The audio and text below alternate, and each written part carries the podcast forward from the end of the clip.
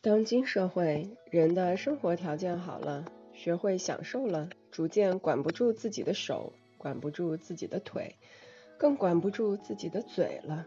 但是，在我们享受生活的同时，却被各种各样的疾病悄悄缠上了，要尤其是癌症。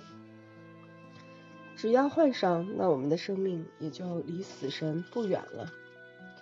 但细心的你们有没有发现？胃可以得癌，肝可以得癌，大肠可以得癌。一句话，几乎人体的每一个部位都可能得癌。但是我们为什么没有听过心脏癌呢？这的确是一个值得深思的问题。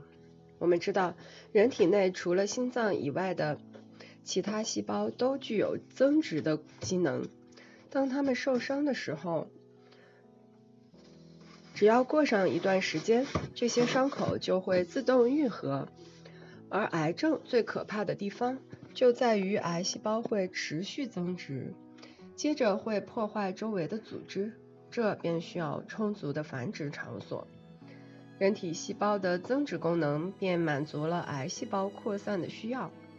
不过，由于心脏是人体运动的发动机。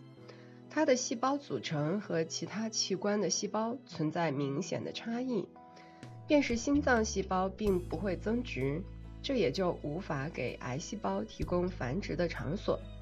那么，对于满足不了自己需要的心脏，癌细胞又何必劳神伤骨的去清洗它呢？